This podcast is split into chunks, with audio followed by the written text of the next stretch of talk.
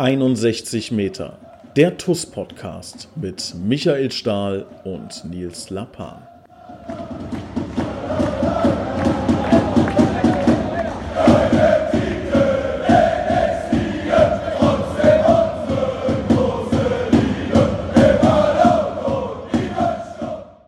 Herzlich willkommen zu einer neuen Ausgabe 61 Meter der TUS Koblenz Podcast. Wir haben heute eine ganz besondere Folge, denn ich werde heute diese ähm, Ausgabe von 61 Meter ähm, komplett alleine durchführen, alleine äh, moderieren sozusagen, ähm, da der Michael Stahl im wohlverdienten Urlaub ist und alle anderen so ein bisschen viel um die Ohren aktuell haben, habe ich mich entschieden, heute mal eine Ausgabe ganz alleine zu machen. Ist also auch ähm, für mich etwas Neues, wenn ihr jetzt gerade diesen Podcast hört und die Stirn etwas runzelt. Lasst uns ähm, ja gemeinsam dieses kleine Abenteuer erleben. Ich hoffe, es funktioniert und ich hoffe, ich äh, werde mich ähm, ähm ja nicht zu sehr verhaspeln ähm, und euch ein paar angenehme Minuten verschaffen und vor allen Dingen den einen oder anderen Blick hinter die Kulissen unserer geliebten TUS. Zunächst einmal möchte ich natürlich nochmal vorweg schicken, dass wir uns ähm, recht herzlich bedanken bei unserem treuen Partner Lotto, mit dem wir wirklich seit vielen, vielen Jahren zusammenarbeiten. Und da kann ich auch schon mal so ganz kurz aus dem Nähkästchen ein bisschen plaudern. Also der Christian Krei und ich waren vor geraumer Zeit ähm, ja in der in der Lotto Rheinland-Pfalz Zentrale hier in Koblenz und haben da wirklich ein ganz tolles angenehmes Gespräch geführt. Und das muss man sich wirklich mal überlegen. Auch da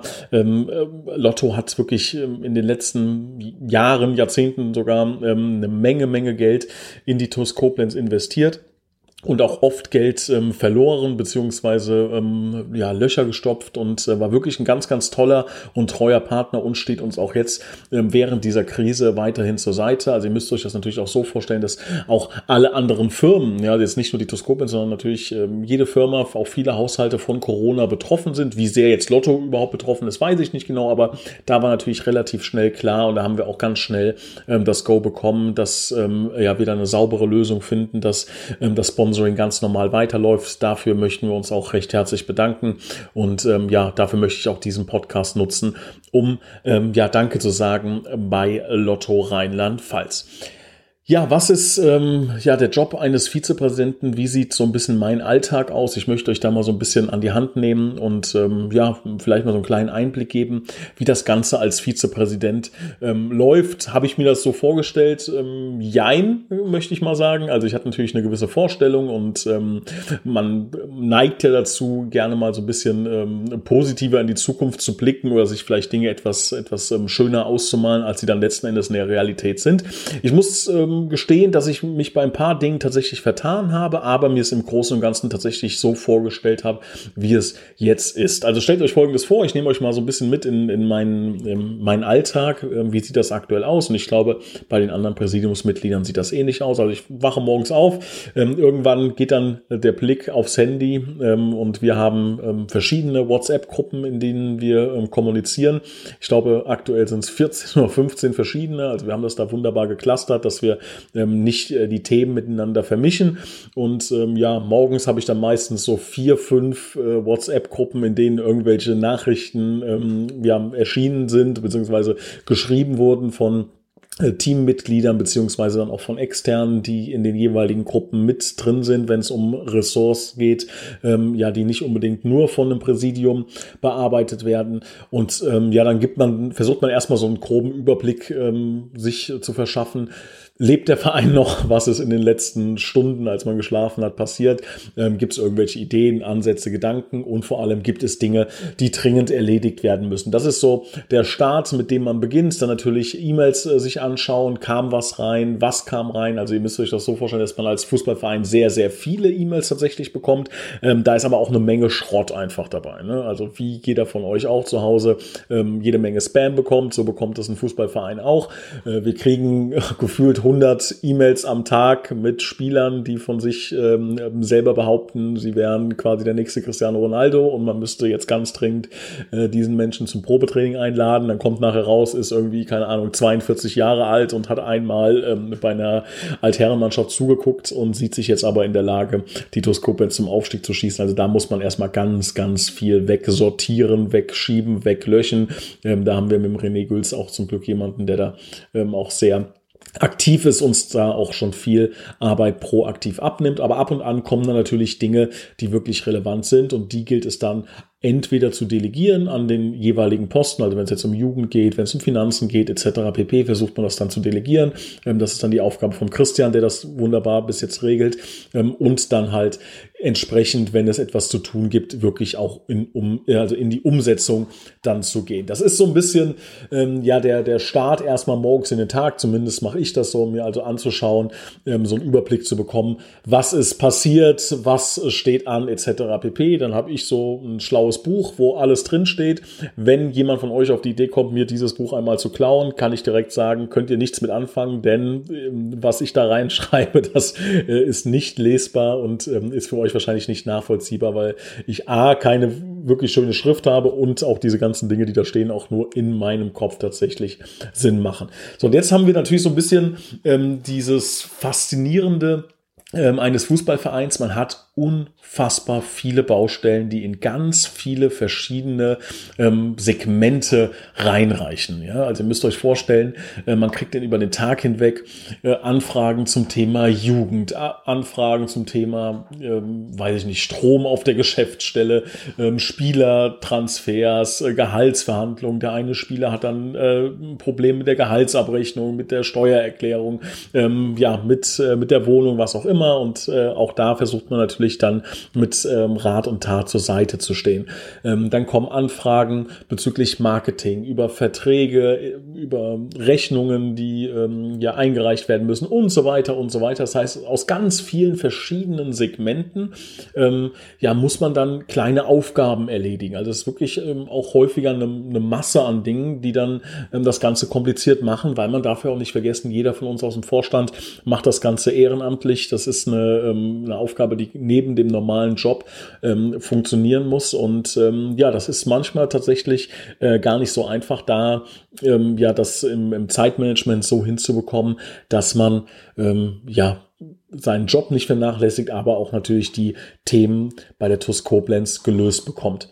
Dann kommen sehr, sehr häufig Treffen am Stadion zustande. Also ich persönlich bin, ich würde mal sagen, zwei, dreimal die Woche am Stadion, treffe mich dann ähm, mit irgendwelchen Menschen. Häufig sind es Spieler ähm, oder auch mal mit dem einen oder anderen Sponsor, beziehungsweise da muss man dann auch vor Ort hinfahren. Ähm, das sind aber dann häufiger auch Dinge, die der Michael Stahl übernimmt, beziehungsweise dann vorbereitet und dann, wenn es zum finalen Termin kommt, ähm, fährt man damit hin. Und das äh, macht es äh, wirklich tatsächlich spannend. Ja, also das ist im Grunde ein, ein hochinteressanter und ein, und ein richtig richtig spannender Job, wenn man das als Job sehen möchte, auch wenn es ein Ehrenamt natürlich ist, ähm, dass man ähm, in ganz viele verschiedene Rollen schlüpfen muss. Ja, also auf der einen Seite, wenn man jetzt zu einem Sponsor fährt, muss man natürlich versuchen, sich in diesen Sponsor reinzuversetzen. Wie kann man da tatsächlich helfen? Und wenn ihr euch erinnert, bei der Mitgliederversammlung war es ja auch ein ganz großes Credo von uns, beziehungsweise auch ich habe das dann tatsächlich gesagt, dass man versuchen muss, ähm, zu erkennen, welches Problem hat der Sponsor tatsächlich. Das ist, ist ja einfach von Firma zu Firma ganz unterschiedlich. Die eine Firma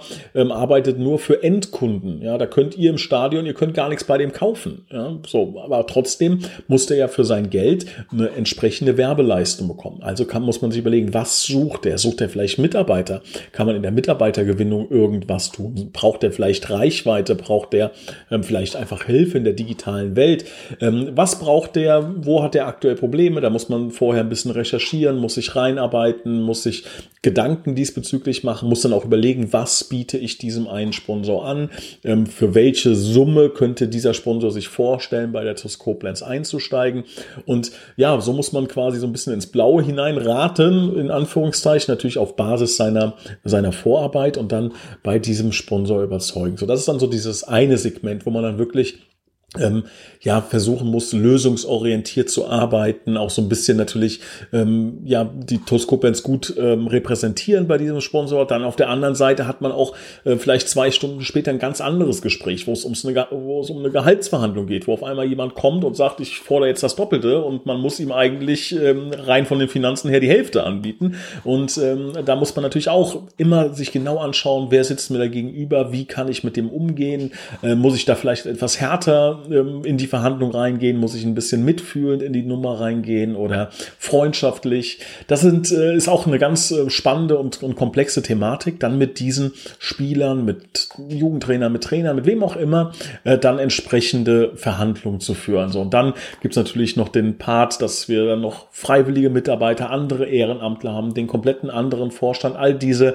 ähm, weiteren Menschen, die im Dunstkreis der TUS Koblenz unterwegs sind. Auch mit denen muss man dann natürlich und darf man, das muss ist, ist, ist zu hart, sondern ist ja eine schöne Sache, äh, darf man mit denen kommunizieren, darf sich austauschen. Es werden extrem viele Gedanken an einen herangetragen, was natürlich extrem toll ist, was aber natürlich auf Dauer ähm, auch teilweise anstrengend sein kann. Also stellt euch vor, Ihr kriegt am Tag 15, 20 Nachrichten, E-Mails, Anfragen, Anrufe von Menschen, die gute Ideen haben. Aber die Masse macht es dann tatsächlich irgendwann anstrengend, da rauszufiltern, auch zu netten Leuten mit guten Ideen auch mal Nein sagen zu müssen. Es geht gerade nicht. Und das ist, glaube ich, wie ich eingangs gesagt habe, ähm, wie stellt man sich das Ganze vor? Das ist das, was ähm, ich unterschätzt habe und was teilweise auch bitter ist, dass man nicht alles machen kann. Ich bin jemand persönlich, der ähm, ja es nicht wirklich mag, wenn er irgendwo Probleme sieht, Problemfelder, Dinge, die man besser machen sollte, machen muss. Ähm, und auch wenn wir jetzt schon ein bisschen länger im Amt sind und auch wenn unsere Vorgänger wirklich einen tollen Job gemacht haben, muss man klar sagen, es gibt noch ganz, ganz, ganz viele Baustellen. Und das ist tatsächlich auch etwas, das weiß ich auch vom Christian, weil wir da oft drüber sprechen, so bittere äh, Situationen, wo man dann erkennen muss, wir können jetzt hier nicht jedes Problem lösen. Das ist ein Prozess. Dieser Prozess dauert und man muss auch ab und zu einfach ähm, eine gewisse Sache anschauen, muss sagen, das läuft nicht rund, das wissen wir, das versuchen wir dann aber irgendwann in Zukunft zu lösen, weil es einfach jetzt akutere, wichtigere Dinge gibt. Also so eine Priorisierung, ähm, die ist, glaube ich, elementar. Die habe ich aber zum Beispiel auch völlig falsch eingeschätzt. Ich dachte, dass es weniger ähm, so kleinere Projekte gibt es, sondern viel mehr größere Projekt, Projekte. Aber es ist tatsächlich so, dass ähm, Vorstandsarbeit bei der TUS Koblenz ganz, ganz viel klein-klein ist, wo man kleine Sachen beantworten muss. Hier mal ein Gespräch, da mal ein Telefonat. Ähm, ja, und im Grunde muss man immer aufpassen, dass sich niemand auf den Schlips getreten fühlt, dass man niemanden übergeht. Es sind alles Menschen. Jeder versucht auch natürlich für sich das Maximum rauszuholen. Ähm, und das ist so ein bisschen ähm, das, was, was den Alltag quasi begleitet. Ne? Also man versucht, so ein gemeinsames Ziel, das jeder hat, das jeder im Team hat, jeder Spieler, jedes Vorstandsmitglied, ähm, ja, in Einklang zu bringen mit dem, was der Gegenüber will. Was will der Spieler, was will der Sponsor haben, was will der Fan, was will die Person, die mich jetzt anruft, was will die Stadt, etc. Und da immer so ein, diese Gratwanderung ähm, zu schaffen, den anderen nicht zu verärgern, nicht böse zu sein oder, oder zu verschrecken, aber natürlich auch die Interessen der TUS Koblenz durchzubringen und ähm, ja, bestmöglich ähm, im Sinne Sinne der TUS Koblenz zu handeln. Und das ist ähm, so ein bisschen der, der Alltag. Ja? Also man, man schwankt zwischen ganz vielen ähm, verschiedenen Bereichen. Wie gesagt, hauptsächlich bei mir jetzt Marketing, Sponsoring und tatsächlich dann der Kader. Da bin ich dann im engen Austausch mit Arnel und Admir, ähm, mit denen ich dann ungefähr, ja, ich würde mal schätzen, so einmal, ein bis zweimal am Tag äh, telefoniere. Mit dem Christian, mit dem Stalin noch viel häufiger. Ähm, also wenn ihr euch irgendwie so in den Kopf gesetzt habt, irgendwann mal ähm, auch ins Präsidium der TUS Koblenz zu gehen. Ihr müsst wissen, äh, das sind mal mindestens vier bis sechs Stunden am Tag reine Arbeitszeit, die da reingehen. Und ähm, was ich wirklich gelernt habe. Ja, das ist etwas, das äh, ärgert mich selber, dass ich das vorher ähm, nicht so wahrgenommen habe. Aber ich habe häufiger so Momente, ähm, stellt euch folgende Situation vor. Ich versuche es mal in einem, in, einem, in einem Bild zu beschreiben. Wir sitzen mit einem Spieler zusammen und unterschreiben gerade den Vertrag. So, alles ist gut, man gibt sich die Hand, wunderbar. Und man hat so, keine Ahnung, fünf Minuten, bis das Training losgeht. Ich äh, gehe ins, ins äh, beliebte Toskopens Forum und da steht ein Kommentar, ähm, nee, dieser Spieler kommt auf gar keinen Fall, ich bin mir 100% sicher. So, und dann denk, sitze ich da und denke, es kann doch jetzt nicht wahr sein. Der Spieler hat doch gerade vor fünf Minuten unterschrieben. Wie kann denn jemand mit einer solchen Selbstsicherheit dann ins Forum schreiben, der Spieler kommt auf gar keinen Fall, ich weiß das.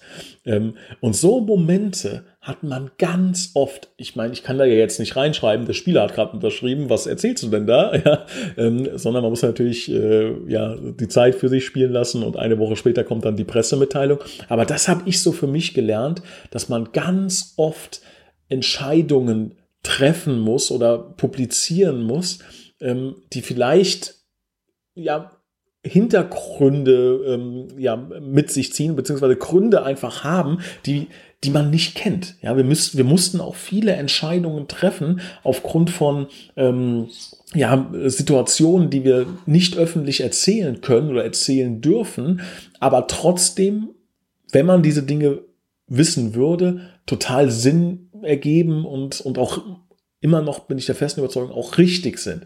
So, und dann gibt's ähm, häufiger ja so Momente, wo man dann äh, Reaktionen, Kommentare ähm, erfährt, wo man sich wirklich ähm, ja so ein bisschen an den Kopf fasst und denkt, ja, gut, jetzt würde man gerne natürlich alle Informationen offenlegen, warum das so ist, geht aber nicht. Ja, und das habe ich so ein bisschen für mich tatsächlich dann gelernt, wenn ich jetzt, äh, keine Ahnung, ähm, irgendeine Mitteilung im, im Profifußball bekomme, keine Ahnung, Dieter Hecking bleibt bei Hamburg, jetzt nur mal als Beispiel. Ich weiß nicht, wann ihr den Podcast hört, ob, ob diese Meldung dann auch wirklich äh, richtig ist oder nicht. Ähm, aber da ist dann ganz oft, ähm, sind da Gründe dahinter, die wir als Otto Normalbürger gar nicht wahrnehmen. Und ähm, ich glaube auch, dass das in der Politik so ist, dass die Entscheidungen treffen und wir sehen nur diese Entscheidung und sagen, kann ja nicht sein, kann nicht sein, dass die jetzt die Renten nicht erhöhen, nur als Beispiel. Die müssten alle an den Pranger gestellt werden. Dass dahinter aber so viel Lobbyarbeit, andere Entscheidungen etc. pp. stehen, dass wir das gar nicht, ähm, ja, das, diese Informationen haben wir gar nicht, fällen aber ein Urteil aufgrund von mangelnden Informationen. Und das haben wir hier auch sehr häufig, habe ich das Gefühl. Also natürlich nur bei wenigen Menschen, ja, aber ab und zu nehme ich das dann tatsächlich wahr. Ähm, dass Dinge einfach völlig fehlinterpretiert werden und damit einer Selbstsicherheit trotz fehlender Informationen seine Meinung da durchgedrückt wird. Ähm, das ist dann manchmal ähm, ja sehr interessant, wenn man halt diese ganzen anderen Informationen hat. Die Frage ist natürlich, ist das ähm, ist das jetzt schlimm? Ist das zu verurteilen? Nein, um Gottes Willen. Ja, das trifft ja auf jeden zu, trifft auf mich genauso zu. Ich mache auch fünfmal am Tag, verdrehe ich die Augen und sage, wie können die das nur entscheiden? Und in Wirklichkeit ähm, ist es genau das, was ich gerade besprochen habe. Ich habe selbst keine Informationen und treffe trotzdem Urteil. Und es soll ja auch so sein, die Leute und die Menschen sollen ja urteilen, sollen auch richten, ähm, aber natürlich alles in einem, in einem gewissen Rahmen und ähm, ja, das war einfach nur so was, was ich äh, einfach mal, was mir aufgefallen ist, ähm, wie das ähm, ja sich sich für mich darstellt. Jetzt mal in dieser Position zu sein mit allen Informationen, mit allen Informationen und man darf gewisse Dinge einfach nicht sagen, auch wenn man es gerne einfach erzählen würde, wenn man einfach gerne äh, hier das Mikrofon anmachen würde und würde sagen, wisst ihr was, so und so ist das eigentlich gewesen. Oder zur äh, Rheinzeitung zu rennen und zu sagen, druck doch mal bitte die Wahrheit, so und so und so ist das. Ne? Also um Gottes Willen nicht, dass die Rheinzeitung nicht die Wahrheit druckt, das ist jetzt nur ein Sinnbild gewesen. Ich glaube, ihr wisst, was ich damit gemeint habe. Und das ist wirklich was, was ich, was ich sehr, sehr spannend finde. Ansonsten ähm, ist mir aufgefallen, dass jetzt in der, ähm, in der neuen Rolle als Vizepräsident für mich ähm, ja dahingehend es ganz interessant ist. So ein bisschen wie bei, wie hieß das Buch? Ich glaube, der Hauptmann von Köpenick. Ne? Das, das war, glaube ich, das Buch, wo ähm, ja ein ganz normaler Mann irgendwie eine, eine Uniform ähm, gekauft hat und dann von allen Menschen irgendwie jetzt äh, anders behandelt wurde. Das ist jetzt in der dramatischen Art und Weise bei mir nicht so, dass jetzt äh, jetzt, keine wenn ich jetzt zum Stadion gehe, dass die Leute einen Knicks machen oder, Gottes, oder irgendwie sowas, ne, um Gottes Willen. Ich glaube, ähm, so habt ihr mich bis jetzt auch wahrgenommen und so ist es auch, dass ich da auf sowas überhaupt keinen Wert lege und dass, man mit mir sehr locker umgehen kann. Aber ich merke es in der, ähm, in der Kommunikation nach außen. Also wenn man jetzt ähm, mit jemandem spricht und oder eine E-Mail schickt und dann steht da drunter Vizepräsident TUS Koblenz, habe ich persönlich das Gefühl, dass ich schneller eine Antwort bekomme, dass die etwas höflicher ist, dass die etwas ähm, ja, ausgef ja, mehr ausgeführt ist, also dass es ähm, ja so ein bisschen die Leute sich einen Tick mehr Mühe geben. Und das ist eigentlich schade, denn das hätte eigentlich jeder andere auch verdient, dass man, dass man sich Zeit nimmt, dass man sich äh, Mühe gibt bei einer Antwort etc. und dass das nichts irgendwie mit einem Titel oder sowas zu tun hat. Aber das ist sowas, was, was mir ein bisschen, ähm, bisschen aufgefallen ist. Und ähm, was ich auch sehr spannend finde, und ähm, da habe ich auch mit Christian schon oft drüber gesprochen, ähm, ganz am Anfang, als wir gewählt wurden, hatten wir eine unfassbare Bürokratie zu erledigen. Und das ist, das hätte ich nie so gedacht, dass bei einem Fußballverein oder bei einem EV allgemein, dass das so krass ist. Was haben wir Behördengänge machen müssen, ähm, bis wir, bis wir ein Konto hatten letzten Endes. Ja, das waren so viele ähm, Schritte, Prozesse etc. Das hat wirklich viel Zeit, viel Energie ähm, gekostet und das war ein bisschen schade, weil wir hätten natürlich gerne viel früher wirklich operativ gehandelt und gearbeitet. Aber hat dann letzten Endes doch ganz gut funktioniert. Ähm, ja, wie ähm, schon so gesagt, meine Hauptbereiche sind Mannschaft, Sponsoring, Marketing. Ich würde euch gerne mal kurz ein bisschen an die Hand nehmen, euch so erzählen, wie da der Stand der Dinge unsererseits ist, was so unsere Gedanken sind, äh, wie wir, wie wir den Kader sehen, äh, was so unsere Ziele sind. Also ihr habt ja mitbekommen, dass wir ähm, glaube ich, eine ganz simple Strategie verfolgen und die heißt Kontinuität. Ähm, wir glauben ganz feste daran, dass ähm, ein Team wirklich in, im Kollektiv stärker ist als, als jetzt einzelne, äh, einzelne Talente oder einzelne Fähigkeiten. Und ähm, wir haben so ein bisschen, oder ich persönlich auch habe so das Gefühl, dass das letzte Jahr, dass das wirklich eine, eine tolle Mannschaft war, die auf dem Platz war. Also jetzt, vielleicht waren das, waren das nicht die besten Spielzüge, die wir jemals bei TuS Koblenz gesehen haben. Und vielleicht haben wir keinen Spieler, der jetzt ähm, acht Mann schwindelig spielt und den Ball dann in den Winkel zaubert. Aber mir hat das einfach unfassbar Spaß gemacht. Also es war ein sehr emotionales Jahr, es war ein sehr intensives Jahr und die Mannschaft war auch allgemein nahbar. Und das ist etwas, was mir als Fan, jetzt wirklich nur rein aus der Fanbrille, sehr, sehr gut gefällt. Und ich glaube, das macht letzten Endes auch einen Verein aus, dass man ähm, mit fiebern kann, ja, dass man ähm, Emotionen teilen kann, dass man ähm, mit den Spielern weint, mit den Spielern lacht, äh, mit den Spielern aufgeregt ist, dass man ähm, ja irgendwie ein Teil der ganzen Nummer ist. Denn ähm, ein guter Freund von mir hat mir mal erzählt, wie, wie Fernsehserien funktionieren. Ja, also jeder von euch guckt ja wahrscheinlich irgendwie Fernsehserien, How I Met Your Mother, Big Bang Theory, was auch immer. Ja, ähm, im Grunde gibt's da ja relativ wenig ähm, Szenarien, wo das Ganze stattfindet. Ja, wenn wir jetzt mal bei Big Bang Theory bleiben, das spielt in der Uni, das spielt bei denen zu Hause, ähm, ja, jetzt noch zwei, drei Orte, aber im Grunde gibt's immer die gleichen Kameraeinstellungen. Warum gucken wir das aber die ganze Zeit? Wir gucken das, weil wir diese Menschen mögen, weil wir einfach gerne Zeit mit denen verbringen, weil wir die in Anführungszeichen wie unsere Freunde sehen. Ja, und ähnlich ist es, glaube ich, hier auch bei einem Verein. Umso mehr man ähm, ja mit den die, die Spieler kennt, mit denen kommuniziert, an, an die Spieler rankommt, ähm, desto mehr kann man mit diesen Menschen leiden. Und deshalb glaube ich, also nicht nur leiden, sondern natürlich auch äh, sich mit diesen Menschen freuen. Und ich glaube, das ist so ein bisschen etwas, was was ein Fußballverein braucht, was, was nötig ist, sind diese Emotionen, ja, dass man ähm, ja einfach nah dran ist, dass man das Gefühl hat, man ist wirklich der zwölfte Mann oder die zwölfte Frau direkt ähm, ja, am, am Spielfeld dran sozusagen. Und ähm, das ist etwas, was, was ich glaube, was wir mit dieser jungen Mannschaft tatsächlich haben. Und das ist ein ganz tolles ähm, Konstrukt aus Charakterköpfen. Ja, also wenn ich mir jetzt einen Michael Stahl, Daniel von der Brake, einen Dieter Pauken, Elin Hatzic, das sind Charakter charakterstarke Menschen. Ja, auch ein Adrian Knob hat eine, hat eine geile Geschichte irgendwo. Lino Schulte-Wissermann, wenn ihr den erlebt, äh, wenn ihr den mal erleben würdet, vielleicht außerhalb des Platzes, der ist, der ist auf dem besten Wege dahin, Führungsspieler zu werden und der ist, keine Ahnung, gerade 20 geworden, so gefühlt, ja. Ähm, das sind, das sind ganz tolle Jungs. Der Waldminghaus, wie der sich die Lunge aus dem Leib gerannt hat die letzte Saison, ja. Richter, Fuß, wie sie alle heißen. Ich will jetzt hier ich fange schon wieder an, alle aufzuzählen, nicht, dass ich nachher jemanden vergesse, ja. Ähm, aber ihr, ihr, ihr wisst, worauf ich hinaus will. Das sind Leute, mit denen man Dinge verbindet, die irgendwie Attribute haben, die einen, einen reizen. Vielleicht im Positiven, vielleicht auch im Negativen. Wir haben uns alle die Haare gerauft, wenn Scala äh, im Abseits stand. Natürlich. Aber ähm, das war irgendwie unser Skala, der im Abseits stand. Ihr wisst, was ich meine, ja. Und äh, es ist schade, dass er, dass er jetzt nicht mehr da ist, aber es hat natürlich familiäre Gründe, ähm, warum er Titus Koblenz verlassen hat, der, wir haben immer noch wirklich viel Kontakt mit dem Skala. Also es ist äh, wirklich so, dass er äh, auch, auch er irgendwie, der schon viel erlebt hat im Fußballerleben, immer noch an der TUS hängt. Also in ganz vielen verschiedenen Bereichen, aber bestimmt einmal die Woche oder so haben wir alle zwei Wochen äh, telefonieren wir mit dem Skala, haben irgendwelche Dinge, die geregelt werden müssen. Ähm, also auch ihn lässt die TUS Koblenz nicht mehr los. Und ähm, ich glaube aber, darum geht es, ja, dass man solche Spieler ähm, an den Verein bindet, die bereit sind, wirklich viel zu geben, auch wirklich sehr, sehr viel, nicht nur auf dem Platz, sondern auch viel Herzblut für den Verein. Und wir haben im Vorstand das Gefühl gehabt, dass diese ähm, oder dass ganz, ganz viele ähm, der Jungs, die da im, im Kader stehen, ähm, genau das in sich tragen. Natürlich, letzten Endes ist es auch Leistungssport und ähm, ja, jemand, der, keine Ahnung, zwei komplett linke Füße hat, der kann noch so ein lieber Kerl sein, dann reicht es halt einfach nicht. Aber wenn man so ein bisschen äh, diese beiden Komponenten miteinander verbindet, dann ist das schon eine, eine sehr, sehr coole Sache und da wollten wir diesen Kern einfach zusammenhalten. So, und da muss man so ein bisschen Jetzt äh, hole ich euch wieder so ab in, in die Gedankenwelt äh, ja, eines Präsidiummitglieds. Ähm, was macht man jetzt? Ja, also man muss natürlich versuchen, den Kader, wenn man diese Vorgeschichte, die ich gerade äh, lang und breit erzählt habe, wenn man die in sich trägt, dass man versuchen muss, diesen Kader zusammenzuhalten. So, dann muss man natürlich auch an der einen oder anderen Stelle ähm, nochmal äh, ein bisschen Korrekturen vornehmen.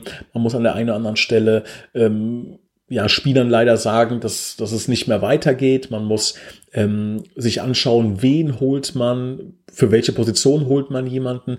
Dann hat man auch oft so Momente, dass man vielleicht ein Angebot hätte, einen guten Spieler zu holen, würde aber auf der anderen Seite bedeuten, man nimmt vielleicht einem anderen Spieler den Platz weg, den man entwickeln will. Und das sind so Fragen, ähm, die nicht einfach sind. Also stellt euch vor, wir hätten jetzt für die Position ähm, Achter, ja, also da, wo Marc Richter, Domme Fuß ähm, aktuell spielen, wo wir jetzt mit Dama Kanote auch noch jemanden geholt haben, der auch ganz jung, aber eine Menge Potenzial hat. Jetzt hätten wir die Chance, da jemanden zu holen, der, keine Ahnung, 30 Jahre alt ist, aber ein Bomben-Oberligaspieler ist. So, jetzt sind da, äh, ja, schlagen zwei Herzen in, in, in der Brust eines Präsidiummitglieds. Was macht man? Auf der einen Seite ist natürlich Qualität da, des erfahrenen 30-jährigen Spieler, der eine Menge, eine Menge mitbringt, aber auf der anderen Seite hat man auch drei sehr, sehr junge, super talentierte Spieler für zwei Positionen Position und will die auch entwickeln, will die besser machen und will dafür sorgen, dass diese Spieler äh, so viele Spielminuten bekommen wie möglich.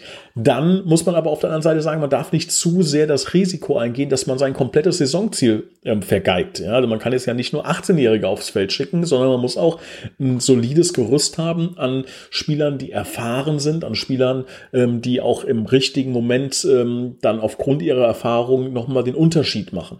Also da muss man irgendwie versuchen, so ein bisschen die Waage zu halten. Und auch eine Argumentation, ähm, die viele gar nicht so präsent haben. Es geht oft bei so erfahrenen Spielern gar nicht darum, dass die jetzt ähm, ja die Spiele entscheiden müssen, dass die teurer sind und dass die ähm, ja weiß ich nicht andere Privilegien haben, sondern es geht auch ganz oft darum, dass die jungen Spieler ja auch vom Trainerteam natürlich sehr sehr viel lernen, aber sich natürlich auch anschauen müssen, wie läuft das ähm, ja oder, oder sich Tipps abholen, ja, dass sie zu einem Michael Stahl gehen können und sagen, ey Stahli, wie sieht's denn aus? Ja, und wenn ihr euch mal ein Training anschaut, dann wisst ihr ähm, ja, die äh, gehen auch dahin, fragen, ja, stellen Fragen, schauen sich Dinge ab ähm, und, und werden geführt und kriegen auch gerne mal eine Ansage, wenn sie ein bisschen aus der Reihe tanzen. Und ähm, ich meine, es sind junge Spieler, die haben auch mal die eine oder andere, ähm, den anderen Flausen, Flausen im Kopf, so heißt es, glaube ich.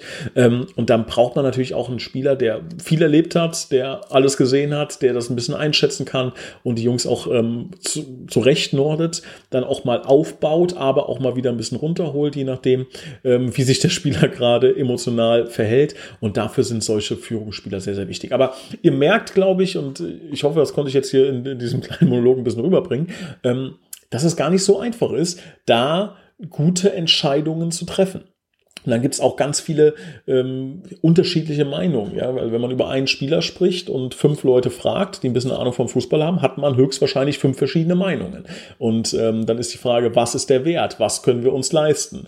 Und so weiter und so weiter. Also all das sind diese Dinge, die in die ähm, Kaderplanung dann mit ähm, ja, einfließen. Aber da muss ich wirklich sagen, haben wir dieses Jahr ähm, einen sehr, sehr guten Job äh, gemacht. Klar, das kann man erst im Rückspiegel betrachten. Ja, wir können in einem Jahr sagen, um Gottes Willen, das war äh, der größte Murks aller Zeiten oder man kann sagen, das war wirklich richtig. Also was ich schon mal verraten kann, wir werden definitiv, ähm, was die Kaderkosten angeht, ähm, ja reduzieren. Also auch wenn das nicht der Plan war, wir hatten eigentlich gesagt, dass der Kader ähm, schon recht günstig ist. Also der Herr Dr. Theiler hat da wirklich schon ähm, mit einem dicken roten Stift ähm, gearbeitet und wir hatten eigentlich gesagt, dass wir da nicht nochmal dran gehen wollen äh, und das weiter reduzieren. Aber dann kam natürlich Corona und wir haben äh, für uns entschieden, dass wir da wirklich auch auch auf Nummer sicher gehen müssen, weil wir wirklich diesen Verein nicht riskieren können, weil wir auch gar nicht in der Lage wären, nochmal in einem ähm, ja, finanziellen Engpass nachzuschießen und weil uns auch keiner in der jetzigen Situation nach einer Insolvenz Geld geben würde. Das heißt, da können wir einfach kein Risiko eingehen, haben gesagt, wir setzen den Rotstift an. Ich persönlich glaube und hoffe, dass wir da hinkommen, dass wir die Kosten reduzieren, trotzdem eine bessere Qualität auf den Platz bekommen. Ich glaube, äh, so in Ansätzen kann man das jetzt vielleicht erahnen. Ähm, ich glaube, dass wir mit Almir Porcher vorne im Sturm jemanden geholt haben, der wirklich ein unfassbares Potenzial besitzt. Also in jeder Liga, in der er bis jetzt gespielt hat, hat er, glaube ich, mehr Tore als Spiele ähm, geknipst und äh, mehr Tore geschossen als Spiele gemacht. Und ähm, ich glaube, dass er jemand ist, der wirklich das äh, Potenzial hat, ähm, wirklich auch die Oberliga zu rocken. Da freue ich mich drauf. Ich bin gespannt. Ähm, freue mich aber auf einen tollen Menschen auch, der wirklich ganz, ganz umgänglich ist. Also ich habe tolle Gespräche mit ihm geführt. Ähm, ähm, und ähm, waren uns da sehr, sehr schnell einig und ähm, ich glaube, er hat auch ähm, gute Ziele, die mit der TuS Koblenz ähm, Hand in Hand gehen. Und auch Dama Kanute ähm, ist ein Spieler, der uns schon sehr, sehr lange, ähm, oder nicht nur nicht mir, sondern äh, gerade dem Trainerteam Arnold und Admir sehr, sehr lange aufgefallen ist. Ähm, den wollten die unbedingt haben, ähm, der auch ein ganz angenehmes Gespräch war. Also ähm, ihr könnt euch vorstellen, so Spielerverhandlungen, die laufen auch manchmal ein bisschen hitziger und ähm, ganz oft ist es im Fußball so, dass äh, Spieler oder alle, die so im, im Fußball tätig sind, ähm, ja, sagen wir mal, sich etwas, etwas höher einschätzen, als sie aktuell sind, auch gerade was das Finanzielle angeht, ähm, dass man da auch oft mit Spielern, die jetzt, also ich rede jetzt auch von Spielern, die nicht gekommen sind, ja, die, äh, die gerne mal dann äh, Zahlen aufrufen, wo man sich fragt, um Gottes Willen, warum bin ich kein Fußball Fußballer geworden. Ähm, und der Dama, muss man wirklich sagen, da ging es keine Sekunde um Geld. Der hatte einfach nur Bock für die TuS Koblenz zu spielen. Ähm, aber das muss ich auch sagen, das trifft auf ähm, quasi alle zu, die ähm, auch jetzt hier das, das TuS Koblenz Trikot tragen. Da haben ganz, ganz viele verzichtet, haben ganz viele gesagt, ähm, ich möchte für die TuS spielen. Kostet es, was es wolle, in Anführungszeichen. Ähm, das ist mein Verein, für den möchte ich hier kämpfen. Und, das muss ich auch mal ganz klar sagen, Ihr, die jetzt zuhört, seid ja alle wirklich ähm, Fans ja, oder, oder zum Großteil im Stadion. Das ist immer ein Riesenpfund. Ja. Und wenn ich in, der, ähm, in den Verhandlungen sitze und Admin und Arne dabei sind und dann ähm, bringen wir jedes Mal die Argumentation äh, oder hören auch die Argumentation, ich will vor diesen Fans spielen. Ja. Ich finde das, finde das mega, wenn ich ein Tor schieße und laufe dann da auf, ähm, ja, auf, eine, auf eine jubelnde Kurve zu. Das ist etwas, ähm, was wir einfach den anderen Verein deutlichst voraus haben und was diesen Verein auch zum Großteil ausmacht. Also da auch mal ähm, an dich, lieber Hörer, und an euch, liebe Hörerschaft, vielen, vielen Dank. Ihr erleichtert tatsächlich ähm, die Spielerverhandlungen sehr und das ist ähm, ja eine sehr, sehr, sehr, sehr schöne Sache. Also letzten Endes ähm, ist das so ein bisschen das Konzept gewesen. Dann kommt natürlich als Punkt Nummer zwei hinzu, dass wir das Ganze langfristig angehen wollen. Ja, also wenn wir jemandem vertrauen, dann vertrauen wir ihm. Und das ist mir auch sehr, sehr wichtig. Also ich versuche immer so nach dem, nach dem Motto zu leben. Ähm, es gibt diesen schönen englischen Satz. If it's not a hell yes, it's a no. Also wenn es kein verdammt Ja ist, dann ist es automatisch ein Nein. Und vielleicht ist das so, dass ihr das auch nachvollziehen könnt. Ähm, ich versuche so zu arbeiten, keine Ahnung, wenn ich mir ein, äh, ein Handy kaufen will, ja, und ich muss sagen, verdammt, das ist es. Und wenn, es, wenn ich das nicht sagen kann, dann ist es das nicht. Dann, dann liebe ich es nicht, dann fühle ich es nicht, dann, dann hole ich es auch nicht. Ja, und äh, vielleicht hilft das dem einen oder anderen äh, auch weiter, wie es mir weitergeholfen hat. Ich finde das eine, eine, wichtige Sache, äh, weil man sonst irgendwie halbgare Dinge tut. Ja, und wenn wir uns jetzt für einen Spieler entscheiden, und sagen, mit dem wollen wir weiterarbeiten, das ist jemand, ähm, der zu uns passt. Dann haben wir den A genau durchleuchtet, ja, haben uns angeschaut, passt das menschlich, passt das im Team, passt das von der Qualität. Und wenn wir da sagen, verdammt, ja, das ist er, dann war, warum dann nicht auch sagen, okay, dann heiraten wir sozusagen richtig, ja, dann, dann gehen wir die ganze Nummer auch langfristig ein. Und da gab es natürlich die eine oder andere Frage, jetzt auch ähm, Trainer ähm, zwei Jahre verlängert, Stali sogar drei Jahre verlängert. Ähm, ja, aber was haben wir denn für, für Optionen? Ja, also könnt ihr euch vorstellen irgendwie, dass wir jetzt in einem oder zwei Jahren sagen, Michael Stahl, nee, tschö, ähm, das, der Junge ist so wichtig, der ist so gut, ja, warum? Ja, ein Arnel, der macht einen, einen herausragend guten Job. Heißt das, dass man jetzt auf 20 Jahre zusammenarbeitet? Nein, wenn man realistisch ist, wird auch Arnel irgendwann versuchen, natürlich hochzukommen und das äh, im Idealfall mit der TuS. Aber zumindest jetzt, die nächsten Jahre, ist das doch eine, eine traumhafte Situation ähm, und da muss man halt auch sagen, da versucht man das ähm, auch, ja, zu zeigen, indem man den Jungs sagt, ey, wir wollen mit euch wirklich längerfristig zusammenarbeiten, wir wollen hier was aufbauen, das ist ein Prozess, das ist ein Prozess der kleinen Schritte. Und ähm, ich glaube, dass das alle verstanden haben, dass alle Bock drauf haben. Und ich habe auch so ein bisschen das Gefühl, dass bei euch, äh, bei den Fans so ein bisschen ähm, kribbelnd da ist, dass ihr das auch fühlt, dass da ein Team ist, was, was, was irgendwie was hat, ja, was, was Charisma hat, was, was die Chance hat, was, was Größeres zu erreichen, was auch immer das bedeutet, ja. Und wenn es nur, wenn es nur bedeutet, dass wir ähm, coole Jahre zusammen haben, dass wir Spaß an der ganzen Nummer haben, dass wir ähm, ja wirklich tolle Feste feiern können. Und ich glaube, das ist doch das, was, was letzten Endes zählt. Ja, und ähm, da vielleicht nochmal so zum Abschluss ein, ein Gedankengang. Ähm, klar hat man das Ziel, irgendwann äh, in die Regionalliga zu gehen. Und wenn man zehn Leute bei der TUS fragt, werden zehn sagen, so schnell wie möglich. Ja, also dieses, dieser Trieb, dieser Gedanke, hochzugehen, äh, Profifußball, der ist natürlich da und der ist auch in mir, um Gottes Willen. Ich kann mich da nicht von frei machen. Ja, ich würde, ich würde am liebsten morgen äh, Regionalliga spielen. Ich würde am liebsten, ach, ich würde sofort zweite Liga spielen. Natürlich ist das auch bei mir so. Aber man darf natürlich nicht so blind vor Gier werden. Gier vor äh, Regionalliga, vor großen Gegnern, vor 3000 Zuschauern im Stadion, vor was auch immer. Denn ähm, ja, so rasende und blinde Gier birgt natürlich enorme Gefahren. Ja, und ich persönlich glaube, dass es immer eine Gefahr ist, wenn man, ähm, ähnlich wie es oben im Profifußball ist, ist es auch in der Regionalliga, Oberliga, wenn man hier zu einer Fahrstuhlmannschaft werden würde. Ja, also wenn man jetzt in die Regionalliga aufsteigt, dann steigt man wieder ab in die Oberliga, versucht wieder anzugreifen und so weiter, weil das immer eine Menge Geld kostet. Ja, also im Idealfall, in einer Idealvorstellung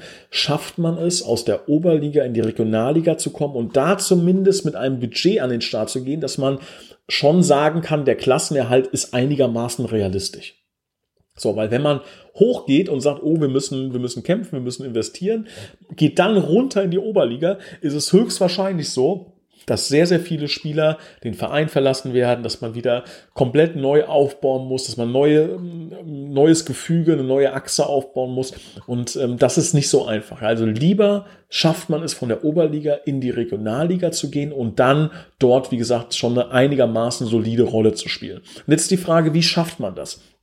Ähm, wir glauben im Vorstand, dass man eine Achse braucht, auch jetzt in der, in der Oberliga, die Regionalliga spielen kann. Und ich glaube, ähm, da sprechen wir alle aus einem Munde, haben wir schon einige Spieler, die jetzt in der Lage sind, eine gute, solide Rolle in der Regionalliga zu spielen. Angenommen, wir haben so vier, fünf, sechs Spieler, von denen wir das Stand jetzt schon wirklich behaupten können. Dann kommen noch vier, fünf dazu, die so viel Potenzial haben, dass wir sagen, wenn die den nächsten Schritt machen, dann können die auch eine gute Rolle in der Regionalliga spielen. Und wenn diese, dieses Szenario eintritt, hätte man schon direkt auf einen Schlag zehn Spieler, die aus dem Stand Regionalliga spielen könnten. Und dann müsste man, wenn man jetzt äh, Geld in die Hand nehmen möchte, oder muss, ähm, müsste man auch in dem Fall, dann müsste man halt nur noch gezielt vielleicht drei, vier Spieler holen, die wirklich nochmal den Unterschied machen und man hätte wirklich ein super gutes Regionalliga-Team. Ansonsten, wenn man das nicht hat, ja, dann ist es wirklich schwer. Ja, dann steigt man in die, in die Regionalliga auf, muss dann aber vielleicht acht, neun, zehn, elf, zwölf Spieler holen, die Regionalliga-Format haben dieses Regionalliga-Format kostet aber eine Menge Geld. Wenn man es dann nicht schafft, absteigt in die Oberliga, sind diese Spieler weg. Man muss wieder neue Spieler holen, neuen Anlauf und so weiter und so weiter. Das heißt, das ist ein äh, ja, Perpetuum mobile des Geldverbrennens sozusagen. Also man ist, man ist in so einer Dauerschleife, ähm, täglich grüßt das Murmeltier und kommt da nicht raus. Das heißt, dieser Weg kann meiner Meinung nach nur so sein, dass wenn man aufsteigt, dass man direkt Spieler hat, einen Großteil, wirklich eine wirkliche Achse, die in der Lage ist, Regionalliga zu spielen, um sich dann ähm, ja diesen diese Mannschaft nur noch aufzufüllen mit ähm, richtig brutaler Regionalliga-Qualität. Aber das zu treffen, genau diesen Punkt, ähm, der ist ganz, ganz, ganz schwer. Vor allem dann auch nicht zu viel Geld auszugeben. Man kann jetzt nicht sagen, so, wir hauen jetzt nochmal 300.000 Euro mehr in den Oberliga-Kader. Wenn man es dann nicht schafft, sind diese 300.000 einfach weg. Ja? Äh, und das ist so ein ähm, ganz, ganz schwer. Es gibt ähm, auch wenn ich ganz weit weg bin von diesem Auto, es gibt, also finanziell gesehen, gibt es beim Porsche gibt es so einen sogenannten Sweet Spot oder Sweet Point heißt es, glaube ich. Und den haben die Designer so entwickelt, dass bei einer gewissen Geschwindigkeit, also der Porsche ist immer laut, ja, jetzt drückt man auf Gas, Autobahn 120, 125, 130 und es macht immer Krach. Bei 150, 160, 170 macht er auch Krach. Aber es gibt diese eine Geschwindigkeit, das sind dann irgendwie 135 kmh, auf die der Wagen perfekt abgestimmt ist. Das ist dieser Sweet Spot oder Sweet Point, keine Ahnung. Nagel mich nicht drauf fest, wie das heißt. Auf jeden Fall, auf dieser Geschwindigkeit ist der komplett ruhig, fährt sich ganz angenehm und ist eine ganz solide, saubere Fahrt. Und genau den Punkt müssen wir auch treffen. Wir müssen ein, ähm, ja, eine Kader, Kaderqualität treffen, die super gut mitspielen kann, die immer die Chance hat, auch vielleicht unter den Top 3, 4 Favoriten ist um Aufstieg, die aber nicht so viel kostet, dass man ins finanzielle Risiko geht, dass man immer die Möglichkeit hat, auch zurückzuschrauben oder hochzuschrauben, wenn man aufsteigt, dass man nicht viele Räder drehen muss, dass sich die Talente dann, ähm, ja, dass, dass die auch im richtigen Moment den richtigen Entwicklungsschritt machen und das ist so ein bisschen die Aufgabe und ihr könnt euch vorstellen, das ist quasi eine Aufgabe, die man nie zu 100 Prozent erreichen wird, sondern man wird an dieser Aufgabe scheitern. Die Frage ist, wie schlimm wird man scheitern? Und wenn man nur ein bisschen scheitert, ist man, glaube ich, schon wesentlich besser als viele andere und dann kann der Weg ganz schnell nach oben gehen. Ähm, lasst mich noch ganz kurz eine Sache einwerfen. Ähm, ihr kennt das vielleicht aus den letzten Podcast-Folgen. Wir haben einen tollen Partner, Rhein-Taunus Immobilien, die für euch ein mega Angebot haben. Wenn ihr jemanden kennt, der eine Immobilie, ein Grundstück, Gewerbe, was auch immer verkaufen möchte, ähm, stellt den Kontakt gerne über die Toskopenz her, auch gerne über mich. Ich leite das Ganze dann weiter an Rhein-Taunus Immobilien. Wenn es dann zu einem Abschluss kommt, wenn dieses Objekt, wenn diese Immobilie verkauft wird, dann bekommt ihr 500 Euro und die Toskoblenz Jugend ebenfalls 500 Euro Tippgeberprovision. Also eine sehr, sehr coole Sache. Rhein-Taunus Immobilien kann ich wärmstens empfehlen. So, das war so ein bisschen ähm, das Konzept, was, ähm, was, den, was den Kader angeht, auch dass wir da ein bisschen wirklich langfristiger an die ganze Nummer dran gehen, nicht irgendwie eine Hauruck-Aktion machen, ähm, liegt aber auch daran, dass wir auf vielen anderen Bereichen einfach Strukturen schaffen müssen. Ja, das ist tatsächlich so, dass in vielen Segmenten äh, die Strukturen noch gar nicht da sind, um jetzt zu sagen, wir, wir gehen jetzt in den, in den Profifußball, egal in welchem Bereich. Und so ehrlich muss man halt auch sein. Man muss auch ab und zu den Finger in die Wunde legen und muss sagen, da sind wir noch ein absoluter Amateurverein. Da gibt es einige Bereiche, so, so hart das jetzt vielleicht klingen mag, gibt es noch einige Bereiche, in denen wir uns wirklich deutlich verbessern müssen. Und ähm, ich vergleiche das immer so gerne. Alle Jungs aus dem Vorstand werden jetzt die Augen rollen, wenn die, wenn die mein Beispiel hören, aber ihr kennt das, glaube ich, noch nicht. Es gibt so diese Mikro- und Makroebene. Ähm, und äh, was will ich damit sagen? Also, wenn man, ähm, ich bringe immer gerne dieses Beispiel, wenn man sein Kinderzimmer nicht aufräumen kann wenn es da chaotisch ist, wenn es da ähm, ja dreckig ist, wenn da alles rumfliegt, dann braucht man nicht auf den Gedanken kommen, ein Schloss zu mieten und zu sagen, das habe ich dann komplett unter Kontrolle. Das kann so nicht funktionieren, ja, sondern wenn man es schafft, sein, sein kleines Zimmer sauber zu halten, ordentlich zu halten, dann kann man vielleicht auch eine Wohnung sauber und ordentlich halten. Wenn man eine Wohnung sauber und ordentlich halten kann, dann kann man auch ein Haus und dann kann man auch irgendwann über ein Schloss spre sprechen. Und ich glaube, ähm, das ist der Grundgedanke von, von sogenannter Skalierung, also Dinge größer machen, ja, besser machen, erfolgreicher machen, dass man im Kleinen etwas perfektioniert. Und dann kann ich es groß machen. Ja, wenn ich, wenn ich eine kleine Sache, wenn ich jetzt keine Ahnung, ähm, Uhren herstelle, ja, dann, wenn ich den Prozess perfektioniert habe, wenn ich genau weiß, jeder Handgriff, wie er funktioniert, wenn es wirklich perfekt ist, dann kann ich darüber nachdenken, drei Uhren am Tag zu produzieren, zehn Uhren, 20 Uhren, 100 Uhren. Und ob ich 100 oder 1000 mache, ist dann irgendwann egal, weil der Prozess genau definiert ist, weil ich genau weiß, wie was funktioniert. Dann kann ich für die einzelnen Prozesse, kann ich dann Maschinen holen, ähm, die, die diese Arbeit übernehmen. Wenn aber der erste Prozess schon unruhig oder unrund läuft ja, und nicht funktioniert, dann brauche ich nicht darüber nachdenken, wie kann ich das Ganze jetzt größer machen. Und übertragen auf die TUS haben wir davon noch einige kleine Baustellen. Es gibt noch Dinge, die wir ähm, einfach noch rund drehen müssen, wo einfach die Prozesse klarer, sauberer definiert werden, wo ganz klare Abläufe drin sind. Und ähm, wenn ich das dann mache und es kommen drei Anfragen am Tag in der Oberliga in diesem einen kleinen Segment, und das läuft wunderbar, das läuft rund, da gibt es seit drei Monaten keine Probleme. Dann kann ich überlegen, wenn ich in der Regionalliga bin und es kommen 30 solche Anfragen am Tag, dann kann ich das auch größer machen, dann kann ich skalieren, dann kann ich diesen Schritt gehen. Wenn aber unten dieses Fundament wackelig ist, auf Treibsand äh, gebaut ist und einfach das erste unterste oder das unterste äh, Element, das Segment, die unterste Basis ähm, porös ist, brüchig ist, Löcher hat, wie auch immer, dann brauche ich nicht darüber nachdenken, da oben Elemente drauf zu schaufeln. Aber da es manchmal im Fußball sehr, sehr schnell geht, ist unsere Aufgabe, dieses Fundament äh, zu flicken, zu restaurieren, neu zu gießen, besser zu machen, Stahlträger einzubauen. Stahlträger, haha, im wahrsten Sinne. Ähm, um ähm, ja da ein ganz bombenfestes Fundament aufzubauen. Und ähm, ja, jetzt bin ich auch äh, zu Ende mit meinem äh, Schaubild oder mit meinem Sinnbild, was ich da versucht habe zu skizzieren. Ich denke, ihr wisst, was ich damit meinte.